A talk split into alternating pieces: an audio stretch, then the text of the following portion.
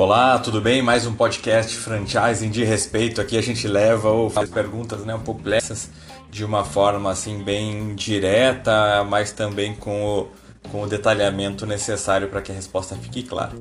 É, então esse essa conversa de hoje aqui é uma pergunta bem interessante e bem pertinente do Felipe Tavares. Ali ele colocou num vídeo que eu postei no YouTube uh, falando um, um, um, pouco sobre a questão de legislação, né?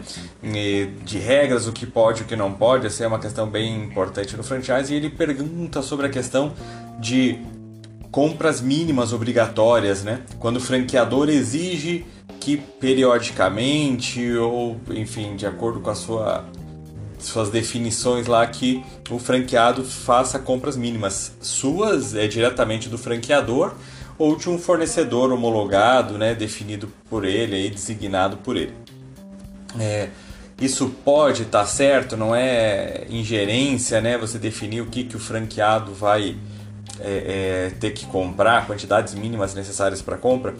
Então, o que, que é bem interessante que essa pergunta veio justamente no momento, até demorei uns dias, porque estava aguardando aqui que a lei nova fosse sancionada e ela efetivamente foi. Agora é a lei que rege, né, o franchising.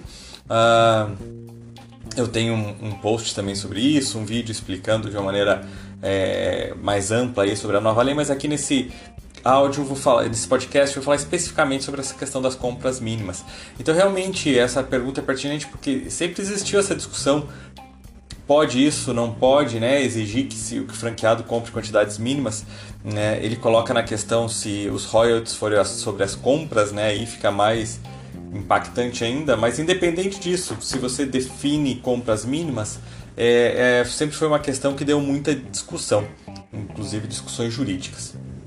E uh, antigamente o franchising assim, né, tinham menos marcas uh, e era uma postura mais autoritária ali, né, uma, uma, uma diferença muito forte, um peso muito grande para o franqueador na relação entre franqueador e franqueado. Então, para o franqueador, sempre, né, se ele é um fornecedor ou se ele tem uma parceria com um, um fornecedor ali exclusivo que ele designou, sempre vai ser bom ter alguém que está comprando. Para qualquer empresa, né? Sempre é bom ter alguém que tem uma compra mínima mensal obrigatória sua. Então, do ponto de vista né, geral, falando, ah, sempre eu quero isso. Se eu posso obrigar alguém a comprar de mim sempre, mensalmente, uma quantidade, isso é, é o melhor cenário aí para um empresário. E o franqueador, né, a empresa franqueadora é uma empresa, é, como qualquer outra. Então, para o franqueador isso era sempre muito positivo e como eles tinham ali muita força, faziam isso. O que acontece? Que muitas vezes essa prática inviabiliza a operação do franqueado, porque ele às vezes está ele tem estoque e ele é obrigado a comprar mais ou ele é obrigado a comprar um produto que não sai bem na sua região, na sua loja. O cara vai acumulando estoque, vai acumulando dívida, boleto, vai tendo que pagar e efetivamente ele não está vendendo. É... É, então, se você inviabiliza né, a, a a operação do teu franqueado e isso acaba sendo um tiro no pé. Então, assim, as franquias, as marcas franqueadoras foram percebendo isso, obviamente, e foram diminuindo. Mas mesmo assim, algumas tinha ainda algum sentido. Às vezes tem sentido, né?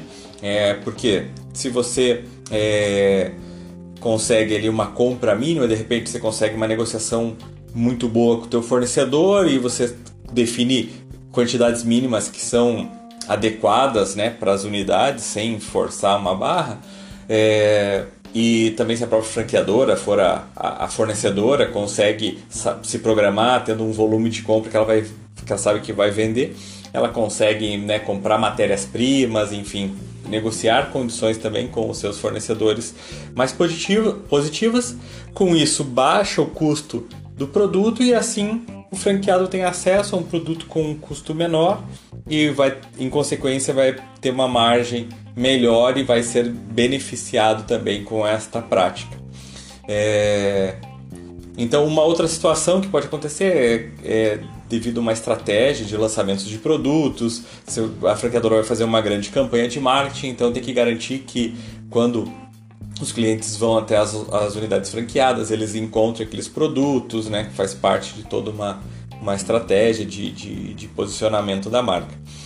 Uh, Então a gente vê que tem, em muitos casos, tem sentido compras mínimas obrigatórias. E, e mas mesmo assim ficava essa discussão, né? Uh, e agora com a nova lei tem um, um, item ali que ele coloca especificamente isso.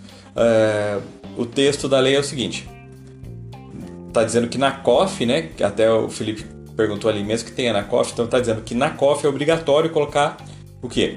informações sobre a existência de cotas mínimas de compra pelo franqueado junto ao franqueador ou a terceiros por este designados e sobre a possibilidade e as condições para recusa dos produtos ou serviços exigidos pelo franqueador. Então esse é o texto da lei que ela deixa bem claro que ele tem que informar isso na COF. Se ela deixa claro que tem que informar na COF, é, subentende-se que é permitido, é permitida essa exigência, né? Você só tem que deixar transparente.